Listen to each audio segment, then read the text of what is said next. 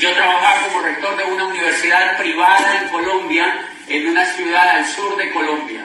Yo soy abogado de profesión, yo estudié Derecho, había estudiado también psicología, a la par con el Derecho estudié también psicología, y hice posgrados y todo este, este, este tema, de manera que yo estaba metido en el campo de la universidad.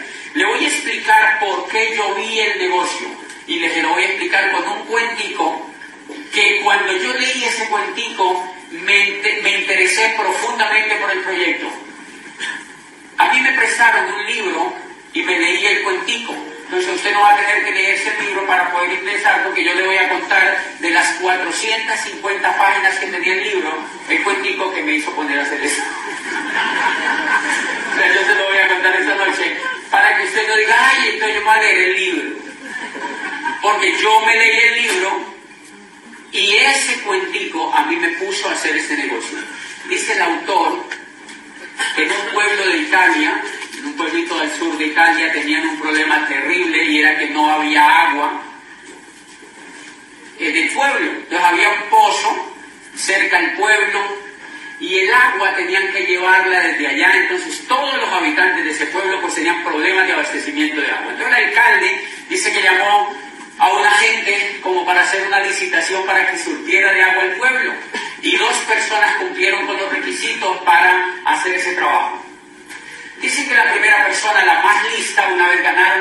De esas dos personas, recuerden que el trabajo era llevar agua desde el pozo hasta el pueblo. El más listo fue a todas las ferreterías que encontró por allí cerca y se provisionó de baldes Aquí se le llaman baldes también. Ok, baldes para cargar agua, tanques pequeños y grandes para cargar agua y, compró todos los baldes y dijo, no, yo hice el negocio, los compró todos. Compró toda la producción de baldes que había por allí y empezó a llevar agua desde el pozo hasta el pueblo. En un palo llevaban los baldes con su hijo, cargaban tres, cuatro baldes y los llevaban hasta el pueblo. Después su mujer ingresó, después contrataron un vecino para que llevaran agua. Pregunta, ¿el agua se vendía? Sí. Claro, era demandadísima. Ellos estaban felices con eso. Estaban felices llevando agua en un palo desde el pozo hasta el pueblo. Pero muy pronto los hombros pues se pusieron así como me imagino que se ponen los hombros de las personas que cargan eh, ese tipo de cosas y entonces se hirieron los hombros, eh, se cansaron, la gente empezó a tener problemas en las coyunturas, hubo problemas eh, de, enfermedades, etcétera, y la gente se empezó a cansar.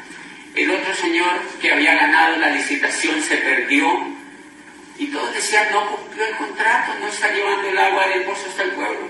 A los dos años, dice el autor, apareció el señor con un acueducto, lo instaló desde el pozo, le puso grifos a todos los ciudadanos de sus casas, les llevó el agua a la casa y les empezó a cobrar centavos por el agua que les llegaba.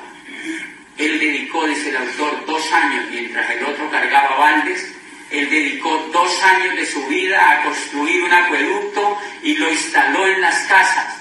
Dice, y fue tan exitoso que la gente ya no quería agua en balde.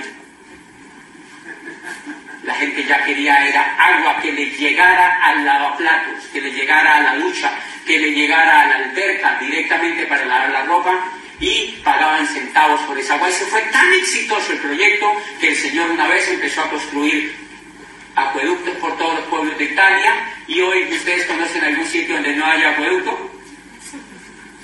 Absolutamente no. Entonces concluye diciendo el tipo, el señor, el autor concluye diciendo lo siguiente, en la vida real, o usted carga baldes o construye acueductos. Y adivine qué yo estaba haciendo. Cargando baldes.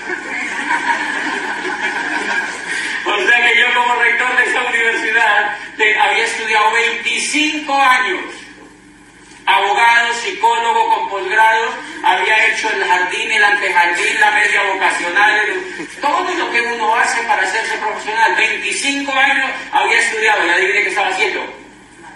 Cargando baldes. Me había educado para cargar baldes. ¿Ustedes conocen a alguien que se educó para cargar baldes? O sea que la gran pregunta es, Quizá usted no se haya dado cuenta que está cargando baldes yo tampoco me voy a dar cuenta. Por eso la opción que yo les voy a mostrar para mí no fue opcional, porque o lo hacía o me tenía que quedar toda la vida cargando antes